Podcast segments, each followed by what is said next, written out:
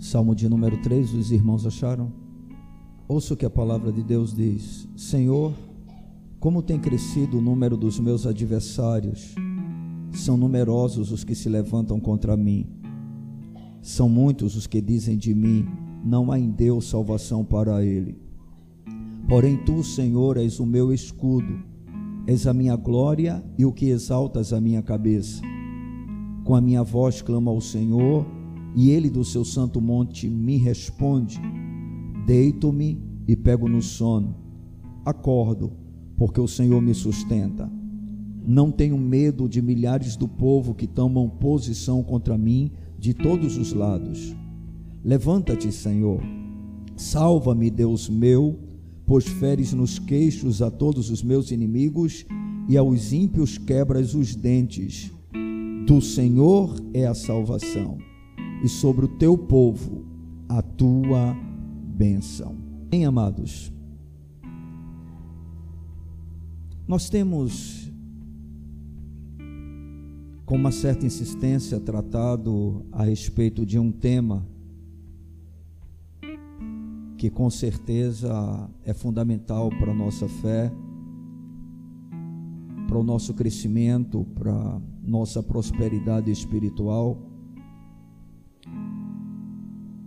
e que provavelmente seja aquilo que mais define realmente se temos uma relação real, mais próxima com Deus ou não, que é sobre a questão da oração. A gente, inclusive, se utilizou de algumas semanas para falar sobre o assunto e com uma frequência enorme, a gente sempre volta a abordar tal necessidade, porque temos realmente compreendido que oração para a vida cristã significa sobrevivência. É mais do que parte é, de atividades ditas evangélicas, cristãs mas realmente funciona como ar para os crentes. É pura necessidade nossa. E a gente tem procurado levar cada crente a compreender a importância né, dessa atividade na nossa vida.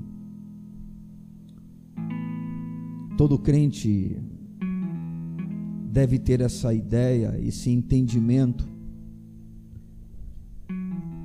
E principalmente quando se trata né, dos momentos difíceis que nós enfrentamos. Ou seja, que se orar já deve ser uma coisa normal na nossa vida. Quando as coisas se complicam, quando as coisas apertam, então a necessidade de oração se torna ainda maior. O que poucas pessoas têm conseguido compreender como cristãs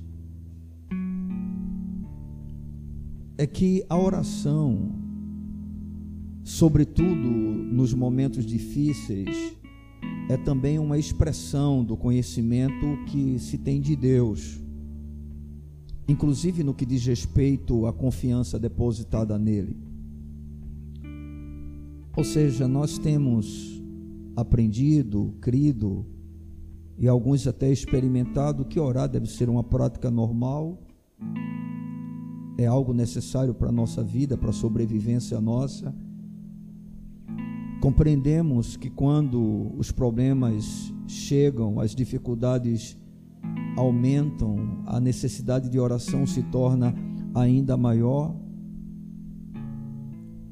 Mas a gente não tem, pelo menos boa parte, talvez até a grande maioria, é a compreensão de que a nossa vida de oração ou a oração que nós fazemos a Deus no meio das dificuldades, das tempestades, das adversidades, ela vai expressar muito a respeito do conhecimento que nós temos desse Deus e também né, da confiança que realmente depositamos nele. Neste salmo que nós fizemos a leitura, que foi composto, né, pelo que o próprio texto diz, é por Davi, nós temos aqui um modelo de oração que foi apresentado a Deus em forma de cântico e feita por esse homem que aprendeu a enfrentar todas as suas adversidades, depositando nesse Deus em que ele cria toda a sua confiança. E é por isso que ele orava a ele, ou que Davi orava a Deus. Esse salmo ele pode ser dividido em quatro estrofes, e cada uma dessas estrofes composta com dois versículos. E eu gostaria nessa noite de compartilhar com os irmãos essa palavra para que a gente avance né, um pouco mais no aprendizado através da oração de Davi, de como nós devemos orar no meio das adversidades.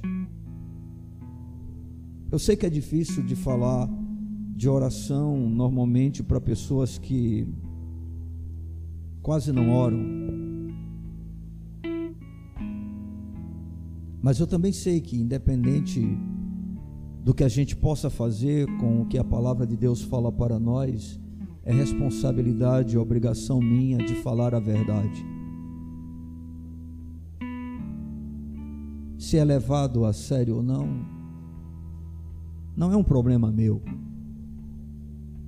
O meu problema é apresentar o que a Bíblia diz, é falar sobre as verdades sagradas, na expectativa de que o Espírito ele possa pegar essa palavra e realize em cada vida, até mesmo na minha, o que eu mesmo em mim não posso fazer. A única coisa que eu sei é que a nossa esperança, pelo menos a minha esperança, a minha única esperança está em Deus. Não está em nós. Mas vejamos o que é que Davi traz para nós como ensinamento dentro dessa oração feita a Deus que foi apresentada em uma forma de cântico. A primeira coisa nós podemos encontrar nos versos de número 1 e 2. Quando a palavra do Senhor diz: Senhor, como tem crescido o número dos meus adversários, são numerosos os que se levantam contra mim, são muitos os que dizem de mim: não há em Deus salvação para ele. Eu não sei se os irmãos sabem, mas pelo menos algumas Bíblias devem ter em cima desse salmo a afirmação Salmo de Davi quando fugia de Absalão, seu filho. É bem provável que a maioria das Bíblias aqui presentes tenha realmente esse título. Mas o que é está acontecendo? Davi está sendo afligido. E ele vai apresentar a sua queixa diante de Deus. Ele toma o conhecimento de uma conspiração que está sendo feita no seu reino, onde o próprio povo a quem ele amava está se levantando contra ele. E o mais terrível dessa conspiração é que, além desse levante do povo, essa conspiração tem como pivô o seu próprio filho Absalão. Absalão provavelmente era o filho mais querido por parte de Davi, dentro do que a gente observa, inclusive no seu sofrimento, quando Davi, aliás, quando Absalão, ele morre assassinado, né, por Joabe, o comandante do seu exército. Davi praticamente entra em desespero. Nós não vemos isso na perda de Aminon.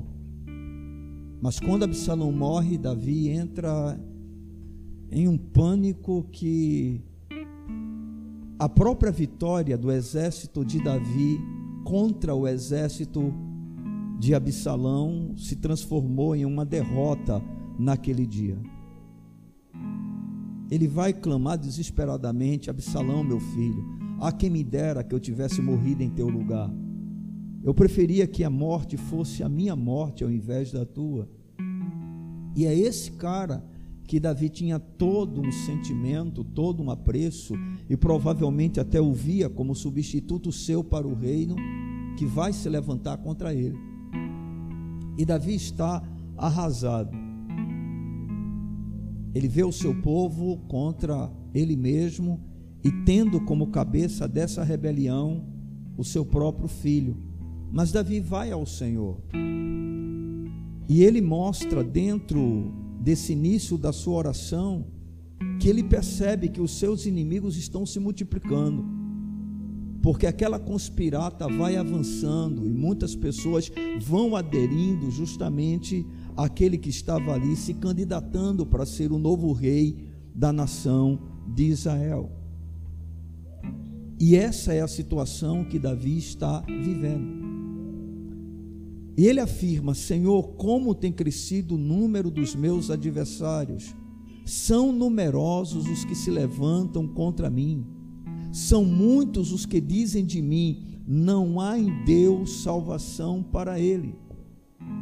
Ou seja, Davi apresenta a sua queixa, apresenta a sua causa apresenta a aflição do seu coração diante de Deus. Ele está no meio de uma grande adversidade, provavelmente a maior que ele passou depois do pecado cometido contra o Senhor, não é? No seu adultério com Betseba, o assassinato de Urias. E Davi agora está vendo uma situação que ele jamais imaginava que podia chegar até ele. E ele entra, de certa maneira, em pânico com tudo aquilo que está acontecendo. Mas ele faz algo que todo crente deve fazer na hora da sua aflição. Não importa qual seja ela.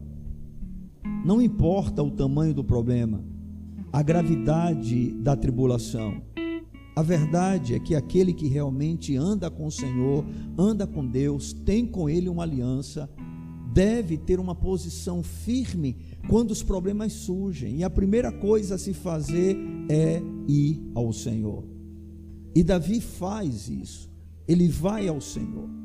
Ele busca o seu Deus. Ele tinha talvez até a ideia de que todo o seu sofrimento era consequência do seu próprio pecado. Deus havia estabelecido uma sentença sobre a vida de Davi que ele pagaria pelo pecado que ele cometeu. Ele não morreria, porque o Senhor o havia perdoado, mas as consequências da sua transgressão, do seu pecado, ele sofreria. Já mostramos em outras ocasiões que, na maioria das vezes, Deus não vai nos poupar das consequências do pecado. Todo pecado tem consequências. Paulo, escrevendo aos Gálatas, ele vai dizer o seguinte: que tudo aquilo que nós fazemos, tudo aquilo que nós semeamos, nós vamos colher. E isso é uma lei que não tem como você alterá-la, como você mudá-la. A gente sabe que na praticidade da vida é assim que acontece. Mas Davi tinha consciência de que, apesar de estar sofrendo as consequências do seu pecado, ele possuía um Deus que não o havia abandonado e que ele poderia recorrer a ele nos momentos mais terríveis que porventura ele pudesse enfrentar. E agora ele está se deparando com essa situação. Quem já leu, né, primeiro livro de Samuel, segundo Samuel, a história de Davi, vai ver que ele vai sair como fugitivo, juntamente com outros que se mantiveram fiéis a ele naquela situação, inclusive correndo o risco de perder a própria vida, porque Absalão, apesar de filho de Davi, estava disposto a matar o rei. Ele queria a morte do seu próprio pai porque ele entendia que a morte de Davi seria exatamente a garantia de que ele reinaria sobre a nação de Israel. Então Davi está saindo arrasado, abatido, desanimado, mas quando ele toma o conhecimento de toda essa história, a primeira coisa que ele faz, registrada nesse salmo, é buscar a face de Deus. Amados, Deus é um Deus que está acessível ao seu povo. Deus é um Deus que ouve o clamor do seu povo. Deus é um Deus que nunca dá as costas para aqueles que são seus. Independente de fraquezas e fracassos que porventura experimentemos, se verdadeiramente somos do Senhor, podemos, em meio às adversidades, aos problemas que surgem, recorrer a esse Deus na certeza de que teremos dele a atenção. E Davi já tinha um currículo de caminhada com o Senhor. Davi já tinha experiência no andar com o seu Deus. E ele sabia que esse Deus é misericordioso, é um Deus clemente, é um Deus amoroso. Não é à toa que em uma outra situação, quando ele peca contra o Senhor, pedindo que seja realizado um censo na nação de Israel, e Deus não queria que isso acontecesse, porque quando Davi procedeu assim, ele estava demonstrando que a sua confiança começava a ser depositada no exército da nação de Israel. E Joabe até tenta repreendê-lo, tenta dizer: não faz isto, não faz essa loucura. Que se multipliquem os teus soldados, que se multiplique o teu povo. Mas Davi insiste e o Senhor vai puni-lo. E aí manda o profeta. E quando o profeta chega com o recado, diz: Olha, eu tenho três ofertas para você decidir uma delas. A primeira delas é que haja três anos de seca. A segunda delas é que você seja perseguido pelos teus inimigos durante três meses. E a terceira delas é que uma praga assole a nação por três dias. E Davi, ele diz: Bem, eu prefiro cair nas mãos de Deus do que cair nas mãos dos homens, porque Deus é um Deus cheio de misericórdia. Deus é um Deus cheio de misericórdia. Amém, irmãos? E Ele quer que a gente o busque nos momentos das aflições da vida. As adversidades não vêm para nos derrubar, as adversidades vêm para nos tornar ainda mais fortes, mais firmes, mais confiantes, mais seguros em Deus, mas tudo isso é consequência de um andar com Ele, aonde a oração se torna uma parte integrante da nossa vida. Irmãos, não haverá avanço na nossa vida espiritual se não houver avanço na nossa vida de oração. E Davi ora ao Senhor e busca a sua face. Ele apresenta diante de Deus a sua própria queixa ele trata da aflição que ele está enfrentando naquele momento. Mas a gente percebe que Davi ele prossegue na sua fala com Deus. E nos versos de número 3 e 4, depois de Davi citar a respeito do avanço, do crescimento dos seus adversários, da multiplicação daqueles que se levantavam contra ele, inclusive chegando ao ponto de dizer: Não há em Deus salvação para Davi. Aí nos versos 3 e 4, Davi diz o seguinte: Porém, tu, Senhor, és o meu escudo, és a minha glória e o que exaltas a minha cabeça. Com a minha voz clamo ao Senhor, e Ele do seu santo monte me responde. Aleluia! É interessante porque depois que Davi apresenta a sua queixa, as suas aflições diante do Senhor, os seus receios, imediatamente ele vai mostrar que a sua confiança está inteiramente em Deus. Ou seja, Davi tinha consciência de que o Deus a quem ele servia era o Deus em que ele podia confiar, era o Deus que dava a ele segurança. E por isso Davi vai afirmar: Porém, tu, Senhor, és o meu escudo. O que é escudo, irmãos? É um instrumento de guerra, de proteção. E eu pergunto para você: se Deus é o nosso escudo, o que é que pode nos atingir? O que é que pode nos afetar? O que é que pode nos destruir? O que é que pode nos derrotar? Absolutamente nada. É por isso que Paulo, escrevendo aos Romanos, ele vai dizer: se Deus é por nós, se Deus é o nosso escudo, se Deus é a nossa fortaleza, quem será contra nós? Irmãos, muralhas feitas por homens podem ser destruídas, mas a proteção de Deus ninguém pode vencer. E Davi diz: Senhor, tu és o meu escudo, e mais do que o meu escudo, tu és a minha glória e o que exaltas a minha cabeça. Ou seja, tu és aquele que me livra, me liberta de todo o mal. É como se Davi estivesse dizendo: Olha, Senhor, eu posso agora olhar para o meu passado e ver todas as minhas experiências, em que cada uma delas eu recorri a Ti, em que cada uma delas eu fui à Tua presença, em que cada uma delas eu me lancei em Teus pés, em que cada uma delas eu clamei por socorro, e em cada uma delas o Senhor me ouviu, o Senhor me atendeu. Eu tenho experiência contigo, Senhor. Tu és Deus de livramento. Quantos inimigos se levantaram contra mim e cada um deles não pode prevalecer. Por quê? Porque o Senhor é o Deus da guerra. E se tu és por mim, quem será contra mim? Esta era a certeza de Davi. Ele diz: Senhor, tu és o meu escudo. Provavelmente com o coração muito entristecido, abalado, porque do outro lado, como inimigo seu, estava aquele que ele gostaria que fosse o seu maior amigo, aquele que ele mais amava como filho.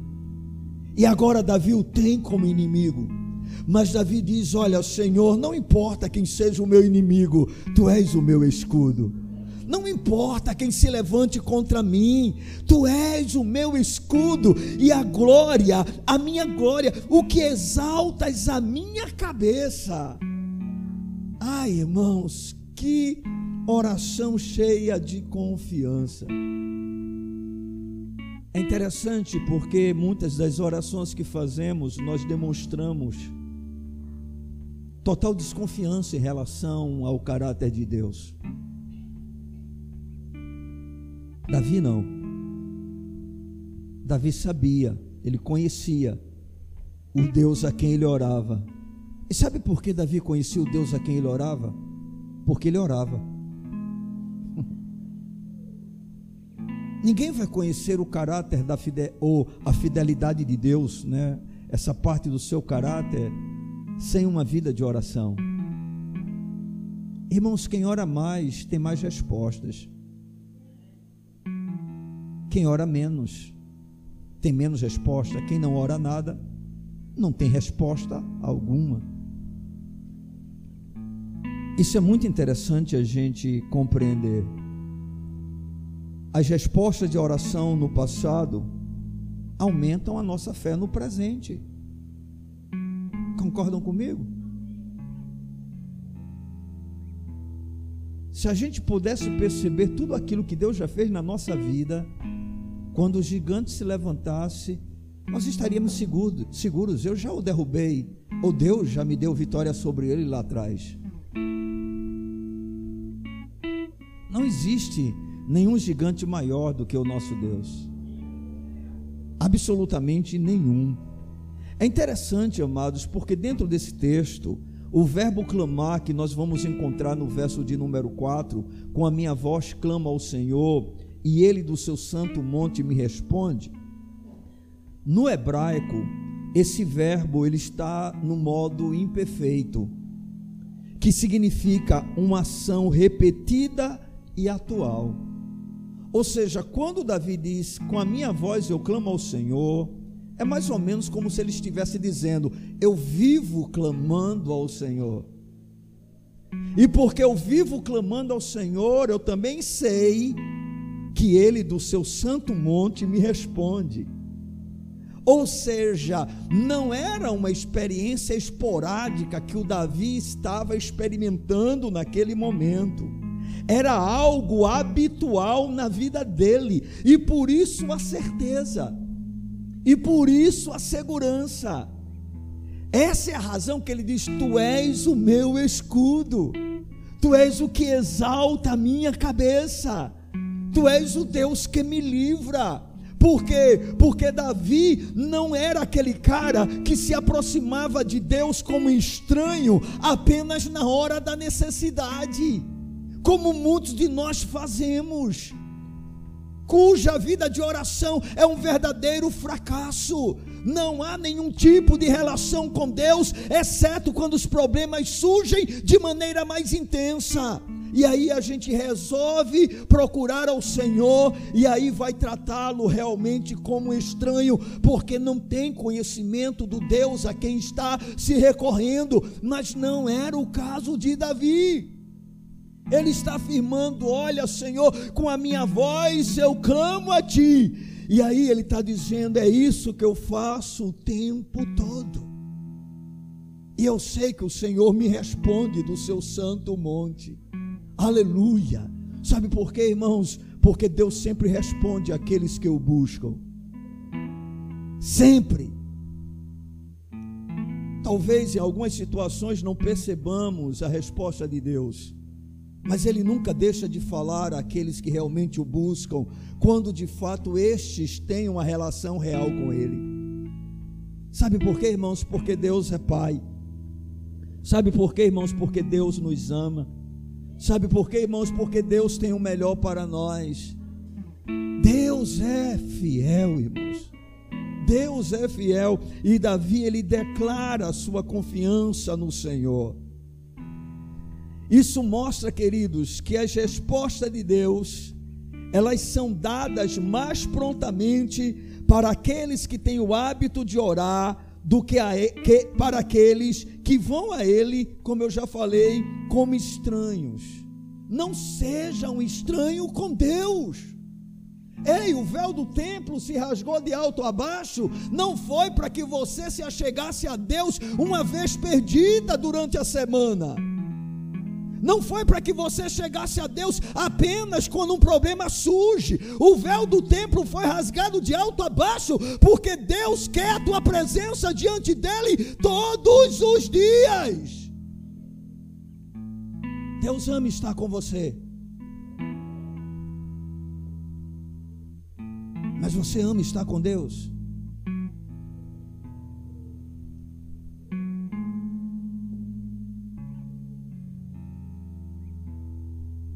É nesse ponto do nosso relacionamento com Ele, irmãos,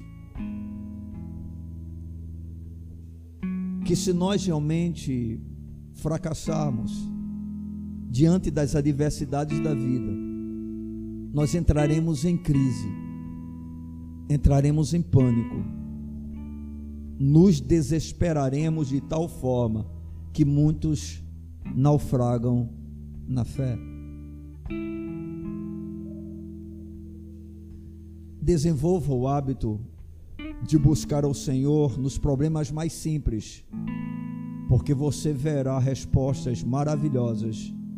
E quando os mais sérios chegarem, você terá a certeza de que o Deus que trabalhou nos menores estará tão presente nos mais graves que você poderá estar totalmente confiante nele. O nosso Deus é digno de toda a confiança. Mas tal tipo de convicção só pode ser gerada no coração daqueles que se desenvolvem na relação com esse mesmo Deus. Isso não é obra do acaso. Isso também não acontece simplesmente pelo fato de nós sermos crentes, de fazermos parte de uma denominação, ou por ouvirmos verdades como as que nós estamos ouvindo agora.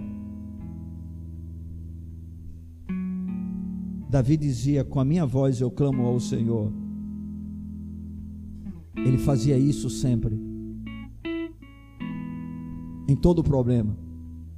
Uma das coisas que mais diferenciou Davi em relação aos demais reis que assumiram o trono da nação de Israel é que na história de Davi, praticamente para toda ação que ele tomava, ele buscava a face do Senhor primeiro. Ele consultava a Deus ele orava a Deus. E por isso, como diz a palavra, para onde Davi ia, ele era bem sucedido. O que Davi fazia, ele tinha êxito. Por quê? Porque ele dependia totalmente de Deus. Amém, irmãos? Oração não pode de forma alguma ser uma coisa esporádica na vida cristã. Deve se tornar o hábito do crente. Davi continua. E aí nos versos 5 e 6, ele diz: Deito-me e pego no sono. Acordo, porque o Senhor me sustenta. Não tenho medo de milhares do povo que tomam posição contra mim de todos os lados. Isso é fantástico. Rapaz, se eu chegar nessa dimensão aqui,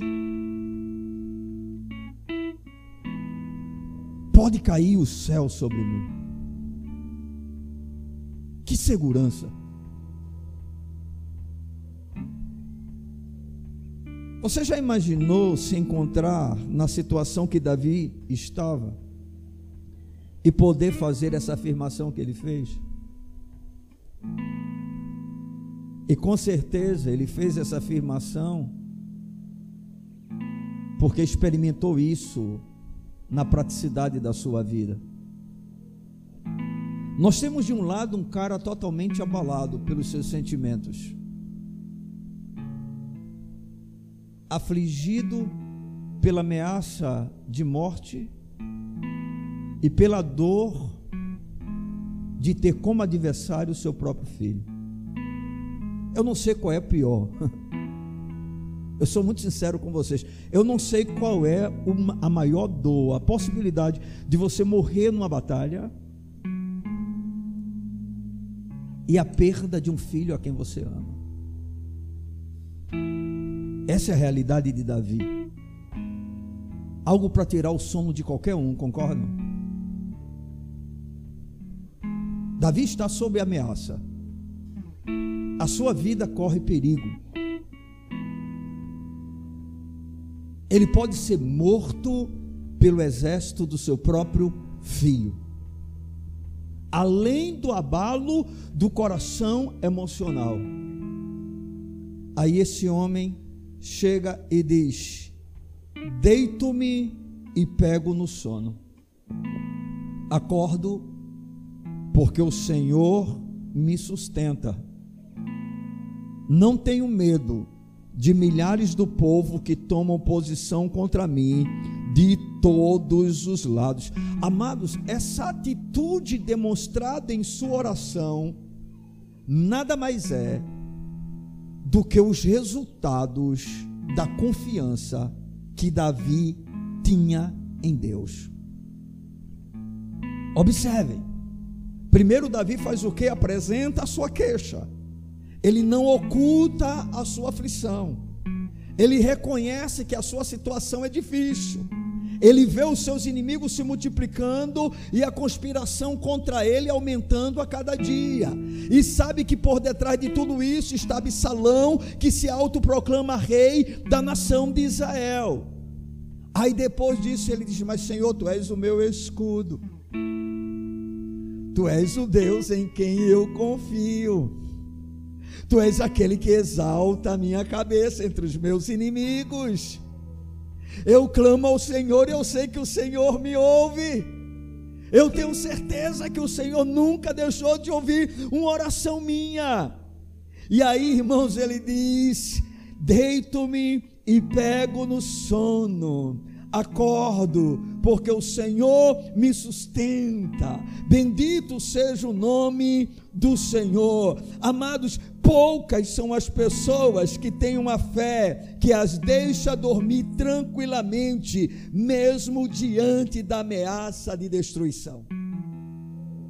São pouquíssimos aqueles que desfrutam deste privilégio a maioria esmagadora de nós, se não 100% dos que aqui estão presentes, não conseguem experimentar essa realidade em sua vida e muitas vezes enfrentando lutas infinitamente inferiores a que Davi enfrentou nesta situação.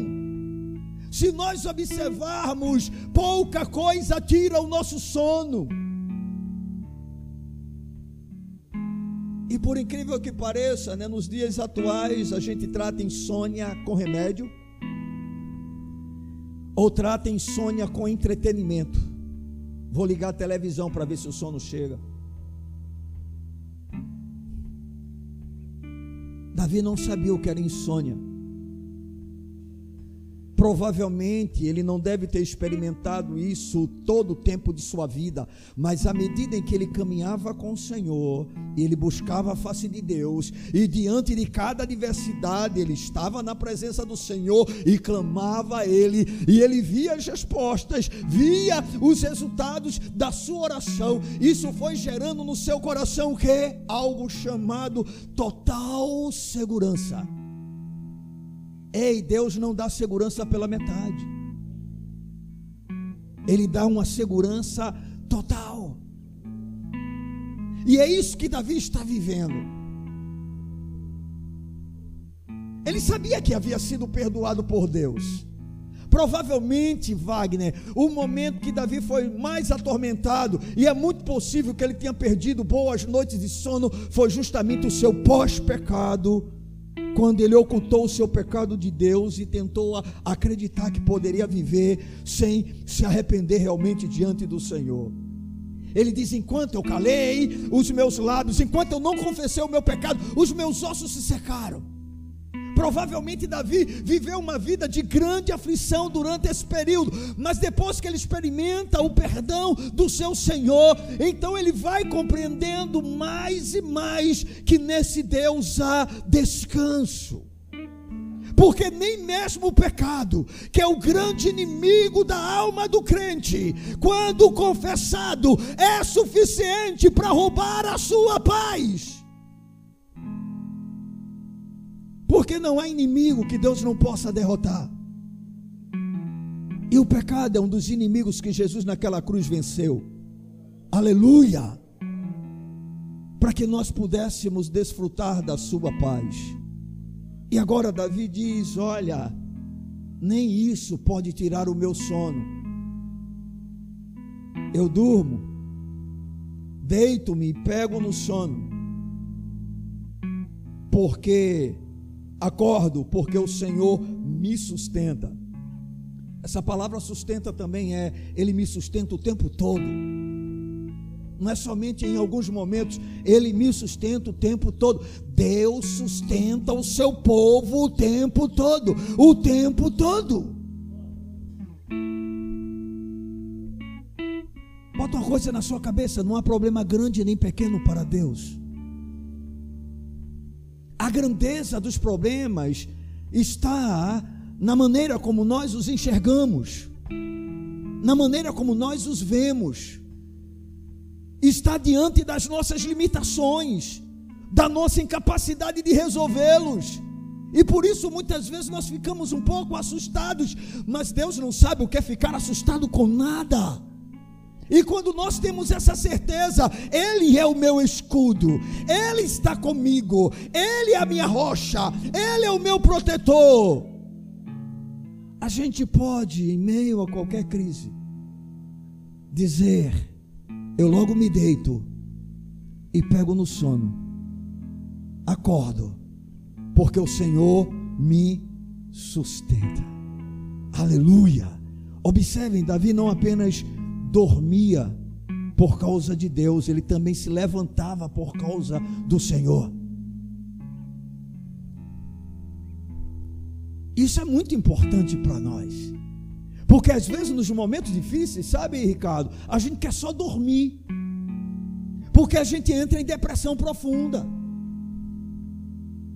A gente passa a perder todo o desejo pela vida a gente entra em uma crise onde a única coisa que a gente quer é dormir. Aí Davi diz: Bem, eu, eu durmo, eu deito e pego logo no sono, mas eu também me acordo. Eu também me acordo. Ou seja, mesmo em meio a tudo isso, Davi não sofre de depressão. Ele sabe que está no meio de uma batalha. Ele sabe que tem um exército para comandar. Ele sabe que tem coisas para realizar. Ele sabe que tem um reino que Deus confiou nas suas mãos. e Ele não permite com que toda adversidade seja suficiente para que ele entre em crise. Ele já havia passado por uma por causa do seu pecado. Ei, deixa eu dizer uma coisa para cada um aqui: a única coisa que deve gerar algum tipo de crise na vida de um crente é o pecado. Porque o pecado entristece o coração de Deus. Porque o pecado tira, quebra a nossa comunhão com Ele. Porque o pecado afronta a santidade de Deus. Mas nada, irmãos, mais nada, mais nada deve produzir qualquer tipo de opressão ou depressão na vida de um cristão. Por quê? Porque o Senhor é o escudo do povo de Deus.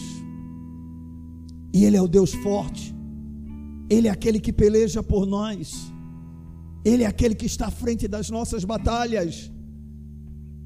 E Davi afirma: Olha, eu deito, me pego no sono, acordo, porque o Senhor me sustenta. Davi está dizendo tudo isso em uma oração. Davi está falando com Deus. Ele apresentou a sua queixa, ele mostrou a sua aflição, ele demonstrou a sua confiança, ele afirmou categoricamente a certeza de que Deus o ouvia, porque isso era uma experiência vivenciada por ele. Ele sabia que Deus não pode mentir, que Deus não pode falhar, que Deus não pode negar a si mesmo. Davi podia perceber que toda a promessa que Deus havia feito a ele, ele havia cumprido. Aleluia! Porque Deus é um Deus que cumpre promessas. E como isso vai fortalecendo. Mas eu insisto, irmãos, isso não cai do acaso, isso não vem do nada. Isso é fruto de algo chamado relacionamento. Leve a sério o seu relacionamento com Deus. Procure conhecer melhor a Deus do que você conhece a sua mãe, o seu pai, o seu marido, a sua esposa e até você mesmo. E não temos como alcançar isso sem ações, sem atitudes, irmãos. Fazemos parte de uma igreja onde queremos as coisas da parte de Deus de maneira fácil, rápidas. E não é bem assim que Deus trabalha. Deus tem um tempo para tudo.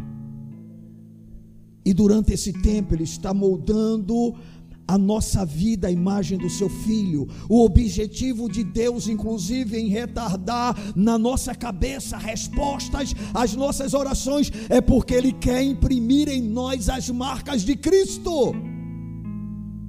Deus não é um pai que nos trata com mimo. Ele é um pai que sabe o que é melhor para a nossa vida.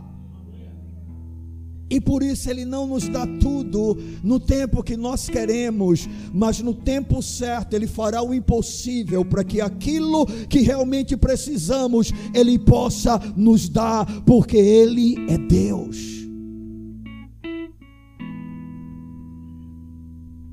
Meus amados, Oração e confiança produzem coragem. Amém? Observe o versículo de número 6. Não tenho medo de milhares do povo que tomam posição contra mim de todos os lados. Não tenho medo de milhares do povo que tomam posição contra mim de todos os lados. Lembre-se, Davi está em oração, ele está na presença de quem? De Deus. Ele está invocando a quem? Ao Senhor, a Yahvé, o seu Deus. E ele diz: Eu não tenho medo. E por que Davi não tinha medo? Porque ele já havia dito anteriormente: Tu és o meu escudo. Não tenho que temer. Não importa o quanto a guerra se torne acirrada. Não importa o quanto os inimigos pareçam ser mais fortes do que eu. Se Deus está no controle, queridos,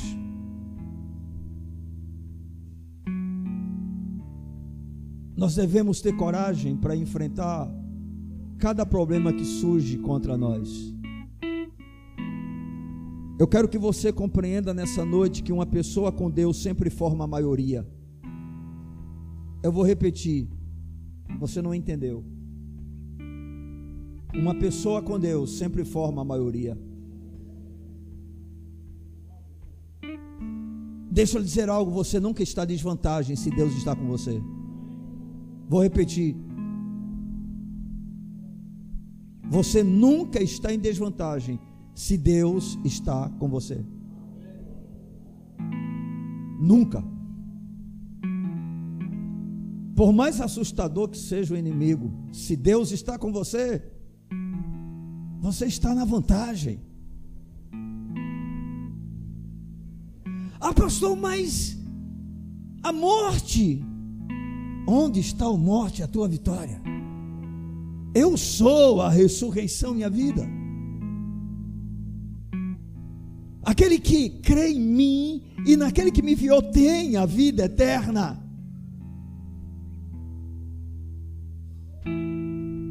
Não existe nenhum inimigo que seja maior do que o povo de Deus. O poder não está no povo, o poder está no Deus a quem o povo pertence.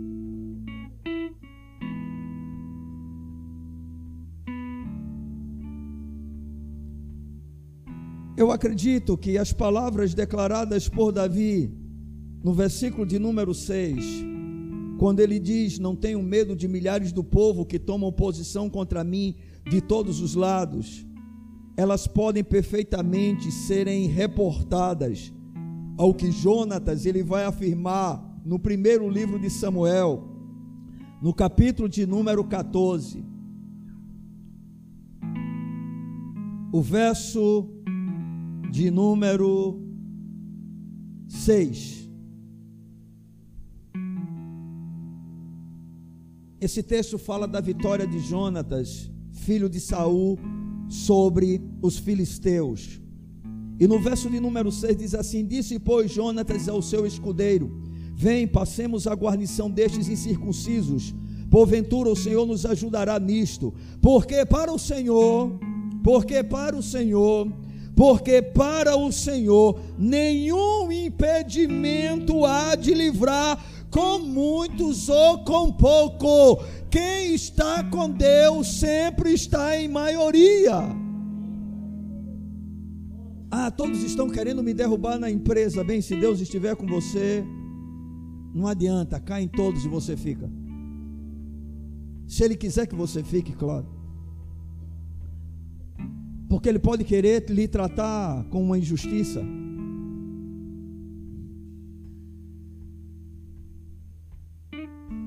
Mas uma coisa é certa, você está na vantagem. Porque quem tem o Senhor tem tudo. E quem não o tem, não tem nada. Deixa eu dizer uma coisa: Deus não precisa ser favorável diante daquilo que nós lhe pedimos, para que nós saibamos que realmente Ele está conosco.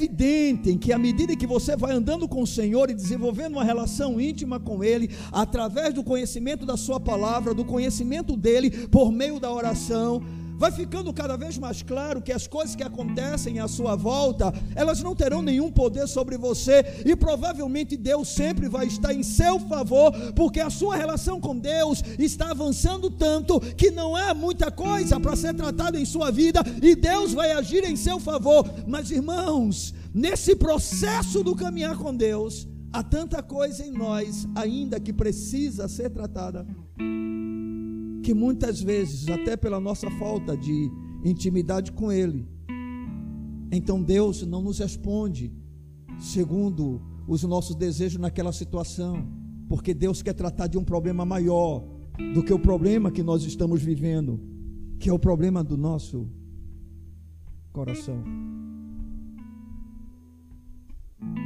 Eu não sei se vocês compreendem isso. Às vezes temos a ideia, a impressão de que Deus né, não nos ouviu. Não, não, não. É porque Deus tem uma intenção maior. Deus tem um propósito maior. Estão entendendo? Às vezes nós nos sentimos muito injustiçados, ficamos indignados, não conseguimos lidar com algumas questões. E por que isso ocorre? Pela falta de estreitamento de uma relação realmente com o Senhor. Então ficamos cheios de nós mesmos, somos orgulhosos, somos vaidosos, somos soberbos, arrogantes, prepotentes. E aí, diante de algumas coisas que acontecem na nossa vida, vamos ao Senhor, e o Senhor diz: Eu não vou te responder como você deseja, porque há algo em você que eu quero tratar. Porque é claro que se tudo está tratado na nossa vida, a resposta normalmente vai ser positiva. Então, de fato, os nossos inimigos sempre vão ser derrotados. A grande questão é que, às vezes, há inimigos maiores do que aqueles que nós estamos vendo à nossa volta, eles estão dentro de nós. Deus tem mais interesse de tratar do que está dentro de você do que o que está à sua volta. Pelo contrário, Ele usa o que está à sua volta para tratar do que está dentro de você. Deus quer muito mais as marcas do seu filho em nós do que as marcas de sucesso e de vitória em algumas situações. Oração, queridos, e confiança, eu insisto, produzem coragem. E uma pessoa com Deus sempre forma a maioria. Sempre.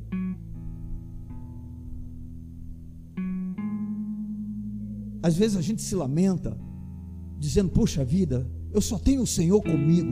Isso não era para ser um lamento, era para ser um brado de vitória. não é assim que acontece. Ninguém é por mim, eu só tenho Deus. Oh, glória! Se temos Deus, não nos falta nada. Mas por que tais conceitos, tais ideias? simples. Não conhecemos. Não temos um relacionamento com Ele. Não estamos dispostos a passar tempo na Sua presença com a palavra, não estamos dispostos a passar tempo na Sua presença em oração. Essas coisas trazem fadiga, trazem cansaço para o nosso corpo e a gente prefere outras coisas que são mais interessantes. Ah, irmãos, somos uma igreja sofrida, não porque Deus não nos ame, mas porque nós não amamos como realmente devemos. Essa é a razão da nossa frieza. Essa é a razão de tantos temores, de tantos receios. Não é por causa de Deus, é por nossa causa. Nós somos o problema e Deus é a solução. Vá ao Senhor. Aproveite as oportunidades que tem para buscar a sua face. Valorize não apenas a oração individual, valorize a oração coletiva. Valorize a busca de Deus no meio da congregação.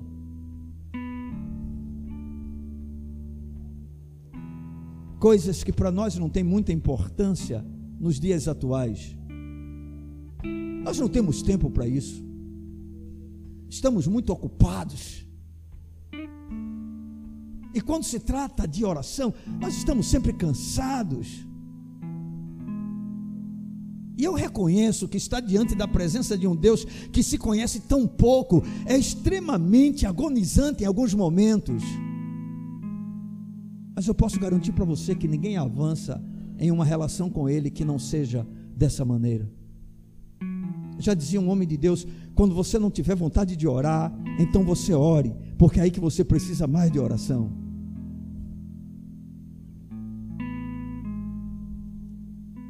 Não tem jeito, irmãos. Não dá para dizer para você, vamos fazer uma campanha de sete semanas. E Deus vai tornar você um crente forte, um crente ousado, um crente vencedor. Não funciona assim no reino espiritual. Não há fórmulas mágicas. Mas de fato há um Deus para quem tudo é possível.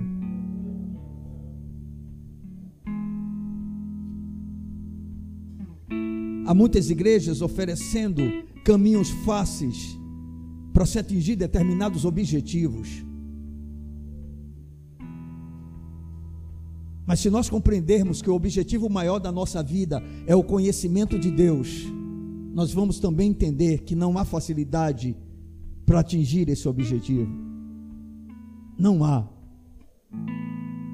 Se o seu objetivo em buscar ao Senhor seja as coisas dessa vida, eu posso até dizer para você: você não precisa do Senhor para isso.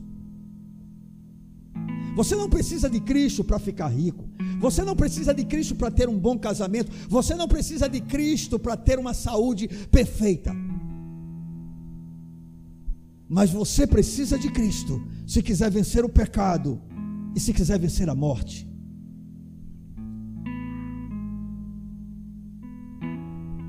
E eu posso garantir para você que esses são, são os dois maiores inimigos que nós enfrentamos. Mas ambos foram vencidos naquela cruz. Então Davi continua, versos 7 e 8: Levanta-te, Senhor, salva-me, Deus meu, pois feres nos queixos a todos os meus inimigos e aos ímpios quebras os dentes. Do Senhor é a salvação, e sobre o teu povo a tua bênção. Aleluia! Lembrem-se, Davi está orando. É uma oração que ele apresentou a Deus através de uma canção gerada em um momento extremamente difícil de sua vida. Primeiro, ele apresenta ao Senhor a sua queixa e a sua aflição. Depois, ele demonstra a sua confiança. Primeiro, ele diz: Os inimigos estão crescendo contra mim. O momento é difícil, é delicado mas tu és o meu escudo. Tu és aquele que levanta a minha cabeça diante dos meus adversários. Eu sei que quando clamo a ti com a minha voz, o Senhor me ouve, o Senhor me responde. Agora, em meio a tudo isso, por mais difícil que seja a situação, eu deito-me e pego no sono. Eu me levanto, porque tu me sustentas. Não tenho medo dos milhares do povo que tomam posição contra mim de todos os lados. E aí ele vai concluir e diz: Levanta-te, Senhor, salva-me, Deus meu, pois feres nos queixos a todos os meus inimigos e aos ímpios quebras os dentes. Do Senhor é a salvação e sobre o teu povo a tua bênção. Agora, no final, Davi ele clama ao Senhor por libertação dos seus inimigos. Davi está seguro. E a base da sua segurança está em experiências passadas. E Davi sabia que a libertação certamente viria. Esse não é um pedido duvidoso, é um pedido em que ele tem certeza de que ele vai ser livrado. Por que essa certeza? Pelo tipo de relacionamento que ele tinha com Deus, cuja base era a palavra e uma vida de oração contínua. Então ele está seguro, ele está certo, e essa é a razão que ele vai dizer: Levanta-te, Senhor. Normalmente, esse termo usado em relação para com Deus era sempre justamente quando se pedia uma intervenção de Deus de juízo ou uma ação de livramento. E Davi está dizendo: Levanta-te, Senhor, toma providência, age, faz alguma coisa, porque porque tu és o Deus da minha salvação. Tu és o Deus da minha salvação. E observem que a segurança de Davi é tanta que ele afirma: Salva-me, Deus meu, pois feres nos queixos a todos os meus inimigos e aos ímpios quebras os dentes. Davi estava acostumado a ver isso com os seus adversários. Na realidade, essas expressões, feres nos queixos e quebras os dentes, revelam o desprezo que Davi tinha pelos seus inimigos e, ao mesmo tempo, a falta de poder que esses mesmos inimigos possuíam contra ele. Ou seja, Davi chegou em um nível de relação com o Senhor que ele tinha certeza: não importa quem se levante contra mim, vai cair, não vai prevalecer, não vai predominar, não vai me derrotar. E a maior prova é que Davi não morre em combate, ele tem os seus dias terminados. Normalmente, ele não vai à sepultura no meio de uma guerra, porque ele sabia quem era o Deus em quem ele confiava. Ele sabia que esse Deus era o Deus que humilhava todos os seus inimigos. Não havia inimigo que pudesse vencer Davi. E não era porque Davi era o, o maior guerreiro que já existiu em toda a face da terra. Verdadeiramente ele era um excelente guerreiro, mas ele sabia de onde vinha a sua força. Ele sabia quem era que o capacitava. Lembram-se quando ele tem que ser levado diante de Saul para enfrentar Golias? Quando Saul vê, Saul despreza. Mas você é muito jovem. Você não tem experiência na batalha. Golias é um guerreiro, tem uma estatura avantajada. Você não tem a menor chance contra ele. Oh, irmãos, Deus é assim, ele pega coisas pequenas, coisas loucas para confundir as grandes e as aparentemente sábias. Esse é o Deus da Bíblia que pega pessoas como eu e você que não são nada, muitas vezes aos olhos dos homens, e diz: Bem, eu resolvi usar nada para fazer coisas incríveis. E Davi, quando chega diante do rei, Saul questiona. E aí Davi diz simplesmente: Olha, o teu servo estava tomando conta das ovelhas. Quando veio um urso ou um leão, e eu os matei com as minhas mãos, da mesma forma, da mesma maneira, o Senhor me dará esse gigante. Aleluia. Quando ele se depara com Golias, no momento da batalha, ele diz: Tu vens a mim com espada, tu vens a mim com lança, tu vens a mim com escudo, mas eu vou contra ti, confiando na minha funda. Davi não tinha nada, apenas uma funda e cinco pedrinhas dentro lá do seu da sua bolsa. Eu vou contra ti em nome do Senhor dos exércitos. Tu desafiastes o exército do Deus vivo, e esse Deus vivo não perde uma batalha. E foi assim que Davi triunfou, que Davi prevaleceu, e ele vai alimentando toda a sua vida nessa convicção. É por isso que ele foi um homem segundo o coração de Deus. É por isso que é o compositor de praticamente a grande maioria dos salmos que nós tanto nos deleitamos neles quando lemos a sua gloriosa palavra.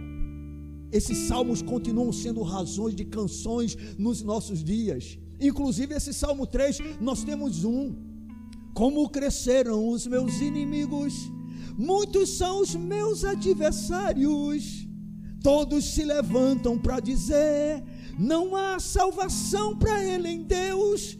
Mas tu, Senhor, eita, a voz está afinada, né, irmãos?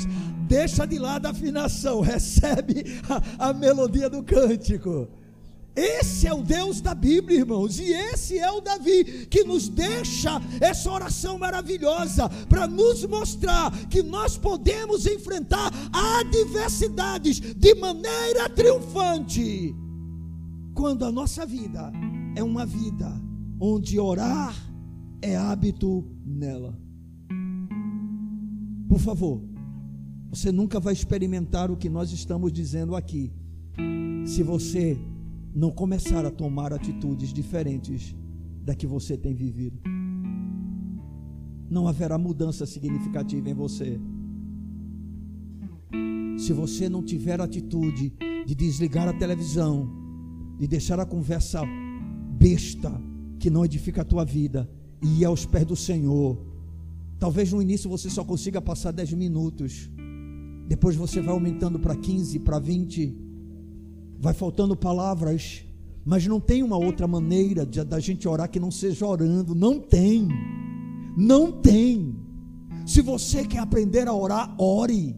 Se você quer aprender a orar, leia a palavra. Se você quer aprender a orar, vá ao Senhor, meu irmão mesmo sentindo fadiga, mesmo sentindo cansaço, mesmo muitas vezes dormindo na presença dEle. É melhor dormir tentando orar do que simplesmente gastar o tempo e a oração não ter nenhum lugar para você. Não tem jeito, irmãos. É dessa maneira que nós vamos desenvolvendo uma confiança em Deus inabalável. Davi, queridos, ele tinha consciência que a salvação vem somente do Senhor. Você tem essa consciência? Pois é. Ele termina o salmo dizendo: Do Senhor é a salvação. E ele salva, viu, irmãos? Deus salva, Deus salva. E sobre o teu povo a tua bênção. Ele termina a oração glorificando a Deus, exaltando a Deus. Uma coisa importante para os irmãos aprenderem nessa noite é que essa palavra salvação encontrada no Velho Testamento, ela normalmente sempre está ligada a livramento no físico, a livramento do perigo de morte e a derrota na guerra. Mas ela vai se desenvolvendo em toda a velha aliança, até que a gente possa compreender que essa salvação, na realidade, ela atinge o ápice, o auge, o ponto mais alto na pessoa de Cristo e no seu sacrifício, onde nós vamos experimentar a vitória, conforme eu já disse nessa mensagem, dos nossos maiores inimigos, que é o pecado e a nossa rebelião contra Deus. Do Senhor vem a salvação. O Senhor é a salvação para o nosso pecado. O Senhor é a salvação para nossa rebeldia contra Deus. É dele que vem, é dele. Como disse Jonas, do Senhor vem a salvação. Pois bem, amados, a salvação de Deus é a bênção para todo o seu povo. A bênção da salvação é a bênção de Deus para o seu povo. E é assim que ele termina esse salmo. E eu queria nessa noite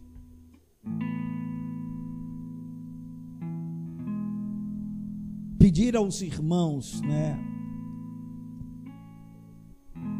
que desenvolvam cada vez mais uma relação com o Senhor que possa conduzi-los a esse nível de segurança onde absolutamente nada tira o seu sono,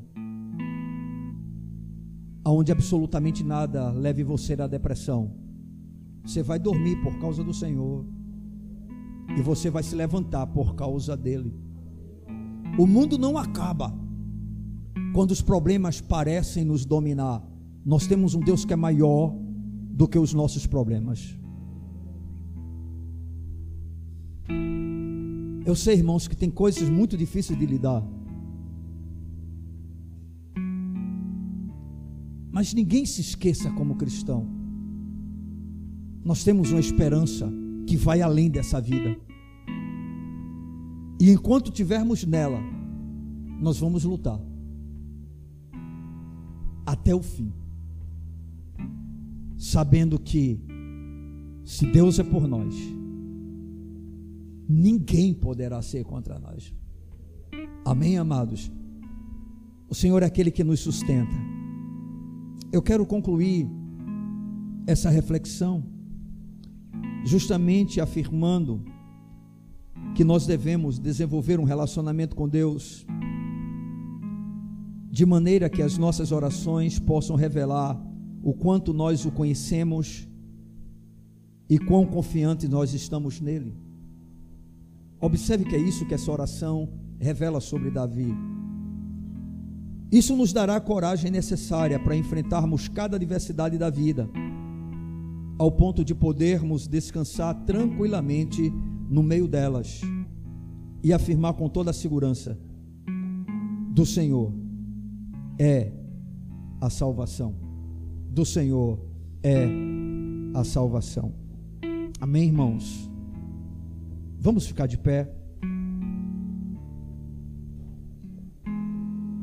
Glorificado seja Deus.